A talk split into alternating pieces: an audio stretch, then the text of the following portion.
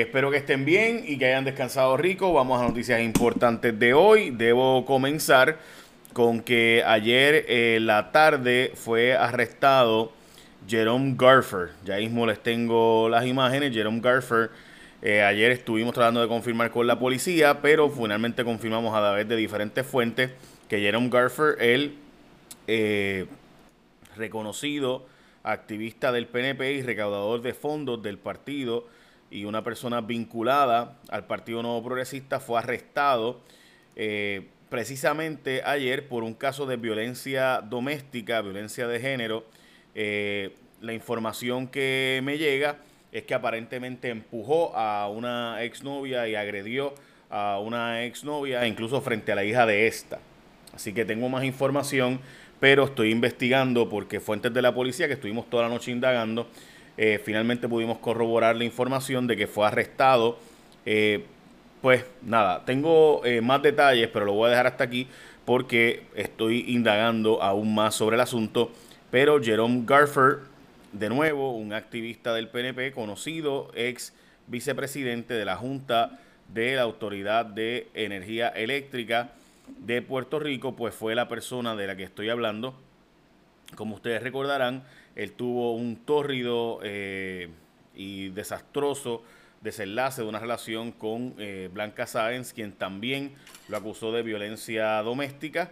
Eh, Jerome Garfer es esta persona que están viendo en pantalla, por si acaso, para aquellos que no saben de qué estoy hablando. Eh, así que nada, la historia está ahí. en fin, nuevamente otro caso lamentable, pero además de eso, deleznable de ser ciertas las alegaciones por las cuales fue arrestado. La próxima información son las noticias importantes del día, noticias con calle, como ustedes saben todas están en jfonseca.com, estamos tratando de darle eh, mucha información de lo que ha estado pasando por, por política, ¿verdad? Y todo lo que ha estado pasando, así que vamos a las portadas de los periódicos, vamos a la portada de primera hora, cuatro demandas en la cancha del Tribunal Supremo, las demandas son la de Charlie, la de Batia, la de Pierluisi que fue la primera, y entonces la de eh, la American Civil Liberties Union, eh, la ACLU, que está demandando también una señora por violación de sus derechos civiles. Hay que ver que el Tribunal Supremo va a resolver, pero dio el Tribunal Supremo hasta hoy a las 2 de la tarde para presentar los alegatos de las partes. Eh, me parece que si el Supremo tuviera prisa hubiera dado, eh, ¿verdad? Hasta hoy a las 9 de la mañana para resolver esto hoy mismo a las 2 de la tarde, 3 de la tarde. Estoy seguro que ya los escritos y los drafts, ¿verdad? Y los, los los memos, los memorandos ya están circulando, así que los jueces del Supremo me parece que lo van a dejar para el domingo. No tiene que ser para el domingo, pudiera ser para jueves, ¿verdad? Y demás, pero me parece que la práctica de que quizás hay que imprimir más papeletas y conseguir los camiones de nuevo y conseguir los fondos, pues provocará que como quiera, por eso es que la gobernadora dice, vamos a acelerar esto para lo más pronto posible y demás, para sonar como que de verdad ya le conviene. Eh, pero es obvio que, en mi opinión, eh, ella pues sabe que es impráctico que la Comisión Estatal de Elecciones pueda conseguir todos los camioneros de aquí a mañana y los fondos, porque le correspondería conseguir los fondos de 1.5 millones de dólares a la Comisión Estatal de Elecciones. Así que estaremos pendientes de lo que resuelva de nuevo el Tribunal Supremo de hoy, el día de hoy.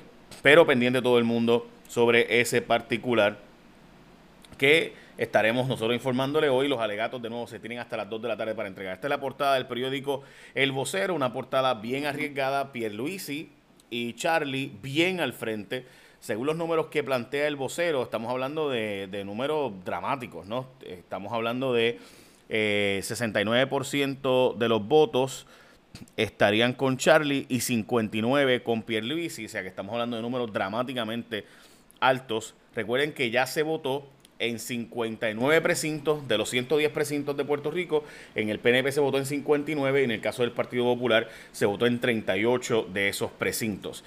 Eso es lo que dice el vocero hoy. El Supremo deberá remediar el grave daño causado a la institución del voto, dice el periódico El Nuevo Día, del fracaso primarista, fracaso democrático. Debo decir también que eh, hay un editorial lo más interesante del periódico citando a Luis A. Ferré, eh, básicamente diciendo que la fortaleza, cuando él fue buscado eh, por el ex gobernador, ok, recuerden que Hernández Colón le gana a Ferré en el 72 y va Hernández Colón y lo busca y demás y dice Ferré, la cita de Ferré, básicamente citando el que la fortaleza no era la casa de la gobernadora, parece que es obvio que están diciendo, gobernadora, esa casa no te pertenece, si ibas a perder, pues perdías en buena ley. Eso es lo que eh, dice básicamente el editorial, que si se pierde, la democracia tiene que ir por encima de la persona que esté recibiendo la fortaleza. Eh, bueno, por si acaso, el New York Times nos puso como la tercera noticia más importante precisamente del día de hoy. Eh, y esta es la tercera noticia. Eh, Botch primary election creates new crisis in Puerto Rico. This is a travesty. Puerto Rico lost confidence in their electoral system after ballots failed to reach polling places, forcing officials to partially suspend a primary. Ese es lo que está en el periódico New York Times, que es el periódico de récord de los Estados Unidos. Así que así las cosas. Eso es lo que estaba en la portada también del periódico New York Times y en la portada del periódico Metro, en manos del Supremo el destino de la democracia. Eso eh, ya lo hemos comentado, así que vamos de nuevo a las otras noticias. En el caso del COVID-19, el secretario de Salud acaba de decir que es posible que Puerto Rico no pueda iniciar las clases presenciales como se ha planteado eh, por los casos del COVID y la tasa de positividad. La tasa de positividad, de nuevo, eh, yo la he estado presentando ¿verdad? todos los días, está en 16.5 eh, para los pasados días, pero según ha ido entrando data, ha ido relativamente bajando hasta los 9.7% el 20 de julio. Ese 20 de julio estaba en 12%. Como ustedes pueden ver, según han entrado datos y llegando a las 4.359 pruebas, pues ahí va bajando esa tasa de positividad. Lo mismo, hay una tendencia así hacia las fechas más prontas, pero ciertamente más de 5% es demasiado alto, lo que dicen los expertos. Así que se está buscando siempre que esté por debajo de ese número. Recuerde, gente, que usted tiene una oferta que es muy única en Puerto Rico, que es la de Martins Barbecue. Y Martins Barbecue tiene unas ofertas que están bien cool para el familión, que dan hasta para el vecino, y la de Costipollo, Dios mío, que está bien rica. Eh, pues nada, el cuento es que, si ustedes ven en pantalla ahora mismo, eh, la oferta de Martins Barbecue. Disculpen que el pollo, eh, por si acaso, el pollo de Martins Barbecue es fresco todas las mañanas y es importante que ustedes sepan que mucha gente me tripea en la calle que dicen que este, los hago almorzar todos los días en Martins. Pero es verdad es que aprovecha las ofertas de Martins Barbecue, las tiendas participantes. Mira, hay de todo para todo el mundo. Desde el pollo con papas a 11.99, el combo del familión, que es para tu familia y para el vecino. O sea, esto da para medio mundo, ¿no? 29.23. Hasta el combo del costipollo de costillas y pollo por 31.95, que hasta a mí me sobra. Así que pueden llamar, pedir y recoger. Chequéate la página de Martins Barbecue en Facebook para detalle. Recuerda que los combos son en tiendas participantes y arranca para Martins Barbecue, que es comida fresca hecha por manos puertorriqueñas todas las mañanas. Eh, ¿Sabes? Bien cool. Y además que sabe bien rico. Este, provecho. Eh, ok, así que les decía, los casos del COVID de hoy, tenemos 281 confirmados, 341 probables, eh, para 622 el número final. Eh, del día de hoy, pero además de eso tenemos ocho muertes lamentables de personas mayores, casi todas, casi todos varones, solo dos mujeres, eh, este, y seis varones. Y casi todos de la zona metro, una de la zona oeste. Eh, ok, la mayoría de los electores no votó, por si acaso, y eso es cierto. La mayor parte de los electores faltan por votar.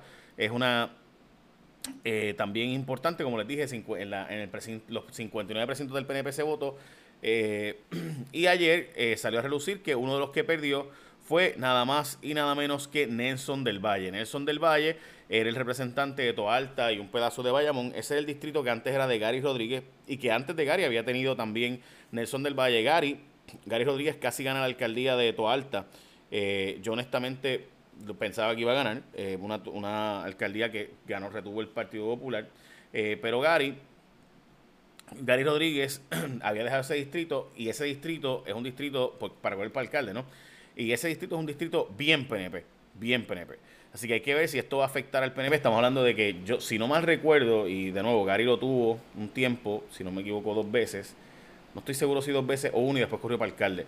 Pero y que Gary era, era como que la mejor carta de presentación tenía el PNP en Toalta en ese momento, en el 2016, pero pierde. Y entonces, eh, y gana Nelson del Valle, ¿verdad? Ese, ese, ese escaño de nuevo. Si no me equivoco, hace 40 años que ese escaño es PNP. Así que veremos a ver. Pero lo ganó este joven Yacer Morales Díaz, que es el que tiene la posición actualmente.